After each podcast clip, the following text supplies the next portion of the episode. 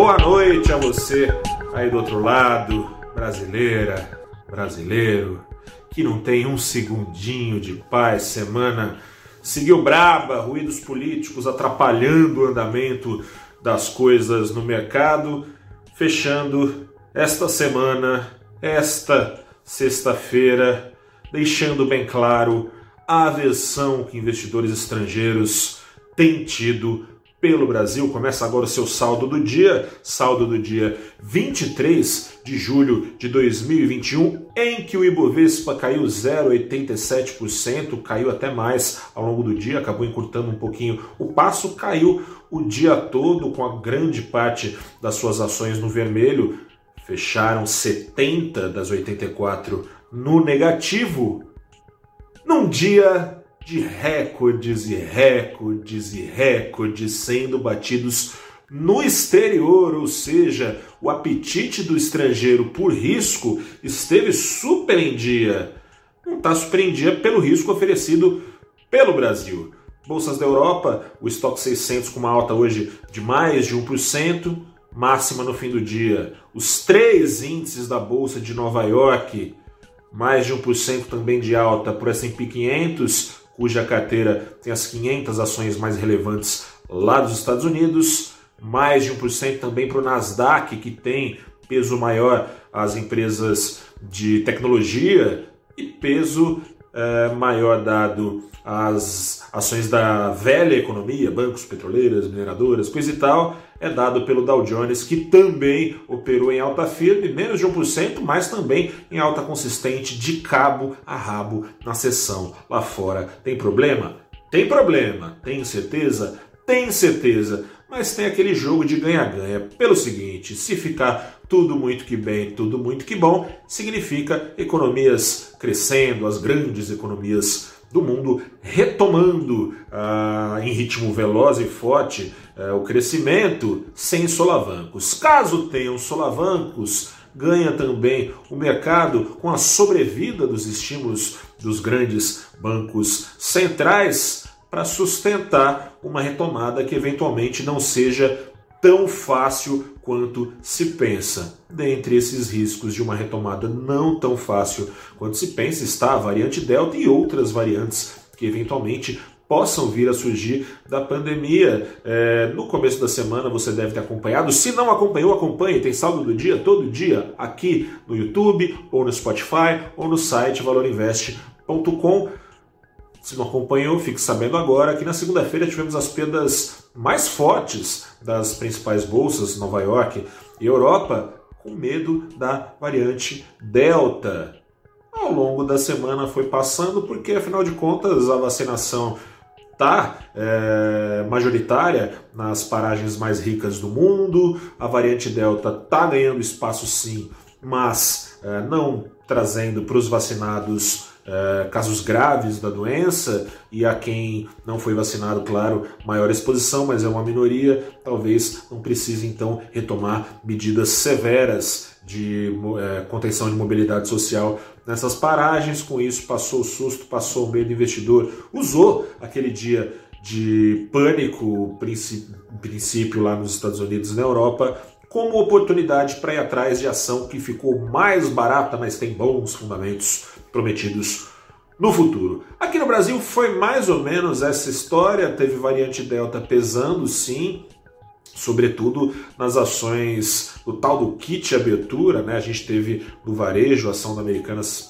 caindo bastante, 17%, teve no grupo imobiliário Ezetec caindo na casa dos 7%, a gente teve ação da Cogna no grupo de educação caindo mais de 6%, a gente teve ação da CVC, de Companhia de Turismo, caindo 5%, ações que nas mesas de operação, se você perguntar para algum analista do mercado, continuam com perspectivas de recuperação forte para o longo do ano nas mesas de mercado, não se teme a variante Delta. Não se teme porque se acredita que a variante Delta, apesar de ser uma variante mais contagiosa, mais rapidamente ela é, tem rastilha de pólvora no contágio, apesar de eventualmente, provavelmente, de acordo com infectologistas, nem ser a mais poderosa das variantes, porque devem surgir ainda outras antes da pandemia, se é que vai ser, é, antes da pandemia ser erradicada. Mas eles não temem. Acreditam que a vacinação até o fim do ano e até o fim do ano estará acelerada se nada de muito terrível acontecer, é assim que deve ser, né? Tá num ritmo forte aí de mais de um milhão, um milhão e meio de vacinas sendo aplicadas ao dia, coisa e tal. Até o fim do ano, uma reabertura da economia será possibilitada, de acordo com eles. Portanto, essas ações tiveram um grande desconto se a gente for por esse caminho. No entanto, os ruídos políticos você sabe muito bem quais são. Tinha a CPI da Covid-19 trazendo dúvidas, incertezas, um clima de campanha eleitoral super antecipado que poderia entrar em certa calmaria com a CPI entrando em recesso. Porém, contudo, todavia, presidente Bolsonaro engrossando o discurso para cima do TSE, porque ele quer voto, ele quer voto, ia falar que ele quer voltar para a máquina de escrever, para o lampião a gás, ele quer volta do voto impresso, não é nada disso não. Mas TSE é, fez articulações, coisa e tal, o presidente não gostou, está ameaçando não ter eleição em 2022.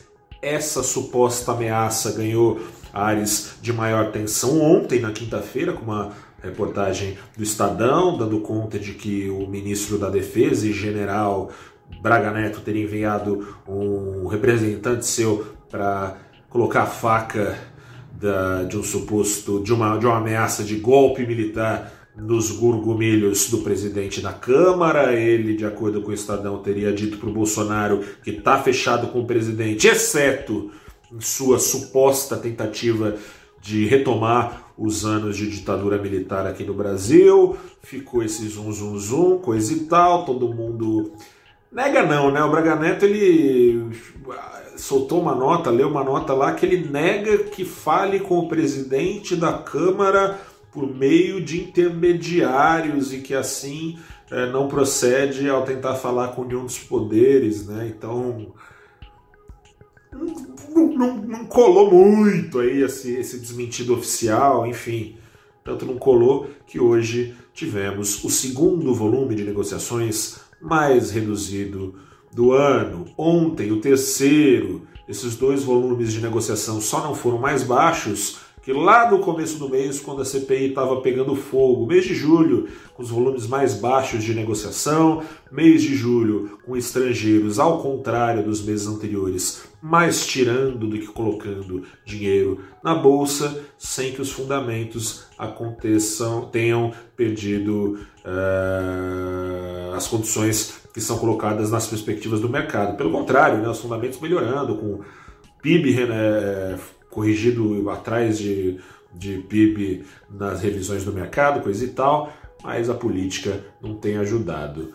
Vamos falar sobre isso? Vamos falar sobre isso, mais especialmente sobre a variante Delta e se é que ela está oferecendo oportunidades de ganhos comprando ações mais baratas ou se ela é um sinal de alerta para você, investidora, investidor. Quando a gente vai começar? Na segunda-feira, às 8h30 da manhã, no programa Abrindo os Trabalhos. Toda segunda-feira tem Abrindo os Trabalhos, 8h30 da manhã, no canal do Valor Invest, no YouTube, no Twitter, no Facebook e no LinkedIn. Dessa vez, a convidada, de novo convidada da, do programa, é a Priscila Araújo, ela é gestora da Macro Capital, sócia lá também, e outro sócio, sócio da Taruar, o Renan Vieira, a gente vai bater um papo sobre essa variante Delta e sobre tudo o que aconteceu na semana. E sobre o que você aí do outro lado pode fazer para ter sangue frio, respirar e não colocar os pés pelas mãos. Eu sou o repórter Gustavo Ferreira, fico por aqui. Uma semana de decepção, aqui a camisa de decepção, a decepção, é aqui a decepção, é isso aí, ó, o Cebolinha e o Louco. Não seja louco você, não perca então abrindo os trabalhos. Fique por aqui, se cuide, a pandemia não acabou, vai sair de casa. Ok, mas se cuide, máscara no rosto, você já sabe o beabá. Lava a mão, álcool gel, coisa e tal. Se cuide, tá acabando. Grande abraço, até a próxima e tchau!